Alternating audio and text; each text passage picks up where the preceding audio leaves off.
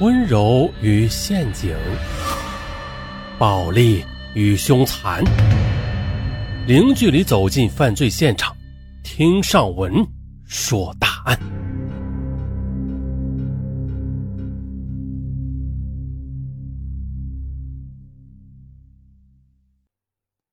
今天啊，咱们就不说案件了，咱们就说一下这些罪犯呢，呃，除了判死刑的那些啊。被判刑了之后，他们在监狱里边的生活到底是什么样子的？再就是呢，今天上文说的这个事情啊，就是以第一人称来说的啊。第一人称就当呢是上文自己在监狱里边经历了一把生活吧。我不知道现在的社会变成了什么样子，因为我在监狱里待了整整五年。我毕业于国内的一所一流大学。毕业后去国外镀过金。两千年以后，我到了一家证券公司工作。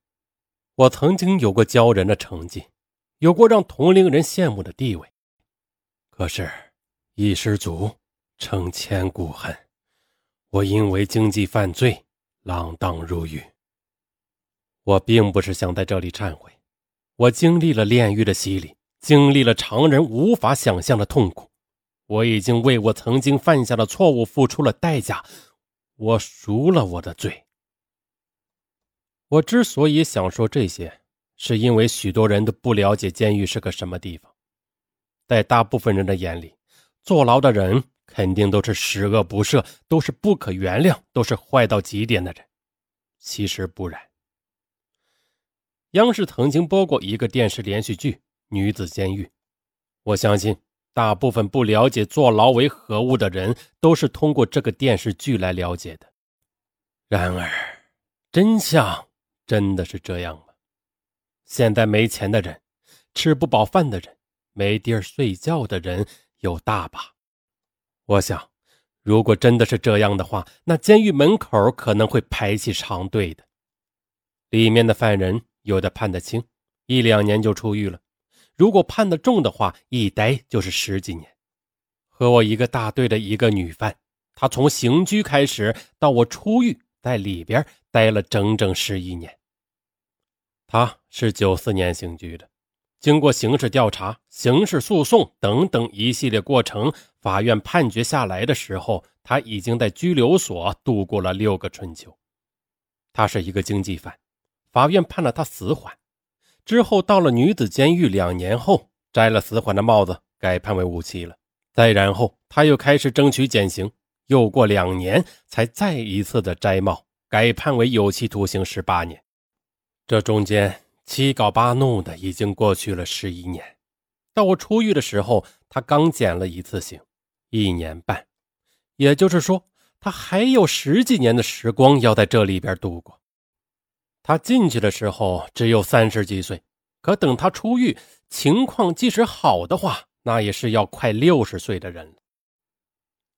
我在里边的时候一直都是有记日记的，遗憾的是出狱之前被我撕毁了，因为监狱里边有这样的管理规定：任何刑事人员带出监狱的文字手稿都要经过严格的检查的。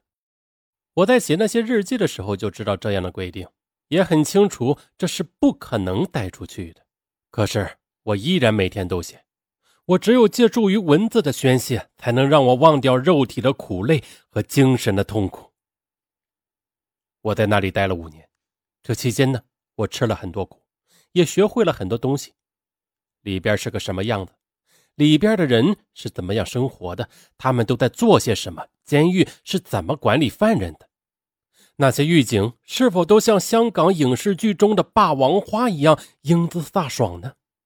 我想这些问题对于没有进过监狱的人，他就像是一个谜一样，里边同样有着许多的故事。在里面，狱警是管理犯人的人，而犯人是接受惩罚和改造的人。在这两个相互对立的群体中，最大的争议就是管理制度以及监管干警的本身素质是否能把一个犯过罪的人改造好。里面有一些人犯罪的确是性质恶劣、动机故意的，但是呢，也有许多是因为不懂法或是一时冲动而造成的后果。里面的犯人都说，监狱是好人进来会变坏，坏人进来会更坏的地方。就连一些干警和犯人谈心的时候，也不得不承认这个事实。所有的犯罪嫌疑人一经法院的判决后，就成了名副其实的犯人。这些判好刑的人在看守所叫已决犯，他们是不能和没有判刑的犯罪嫌疑人关在一间号子的。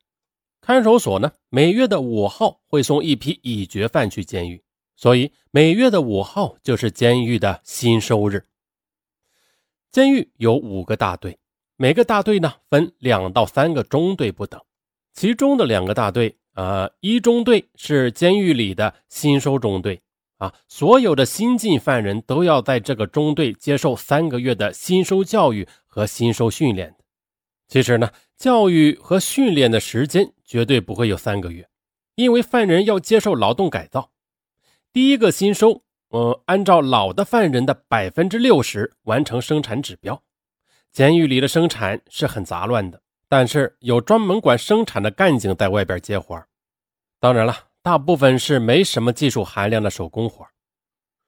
我刚进去的时候啊，干的活是打毛衣。现在的女孩子会打毛衣的可谓是寥寥无几，特别呢是像我这样受过高等教育，在外边时工作条件又比较好的人。那一开始学的时候呢，手就像脚一样笨。可是呀，里面的制度是特别的严格，完不成指标的人，通宵达旦的也要完成。当时呢，除了新收的人每人两天完成一件毛衣以外，其他老犯人的指标呢是每人每天一件毛衣。我们这些刚进监狱的新收，简直是不敢相信世界上竟然有打毛衣打得这么快的人。然而三个月以后，所有的新收都能达到这个水平。当然了，除了五十岁以上的犯人和残疾犯人，他们的指标没有那么高。监狱夏令时是每天五点起床，冬令时呢则六点起床。起床后必须先叠好被子，这叠被子也是经过新收训练的，就像是部队里一样。然后坐在凳子上等待干警来开封，也就是来开监室的门。再然后呢，是每一个监室的人出去洗漱、上厕所，再回到监室吃早饭。这所有的事情都是必须在一个小时之内完成。一个小时以后，就是全体排队出宫了。监狱里的犯人干的活很杂，有手工活，有机器活。手工活呢，大部分是打毛衣、钉扣子、绣花、做纸袋啊、折信封之类的。机器活呢，就是踩缝纫机。做手工的时候，基本都是在监室里边，十二个人一间，六张上下两层的铁床分摆两边，每人一张凳子放在床前。除此之外呢，中间只剩下很窄的一条通道。在监室干活是很苦的，房间小又没有桌子，所有做好没做好的活啊，都只能放在床上。睡下铺的人呢，床上总是堆满了东西，因为这样，所以吵架打架的事情会经常发生的。中餐晚餐的时间只有三十分钟，每个监室呢有一个市长，到了开饭的时间。首先由市长到走廊上去把十二个人的饭菜打进来，都是用铅桶装的。然后呢，再分给每个人。没有桌子，只能在床上吃；不许用筷子，只能用调羹。爱干净的人会在床上铺张报纸。大部分人呢不讲究这些，因为指标太重了，活干不完，晚上就没得觉睡。就连吃饭呢都觉得是在浪费时间，每一口饭都是囫囵吞下去的。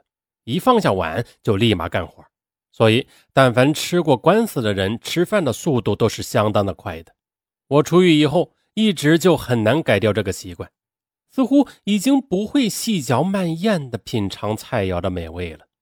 在里边吃饭，仅仅就是为了不让自己饿死，至于其他，一概都顾不上了。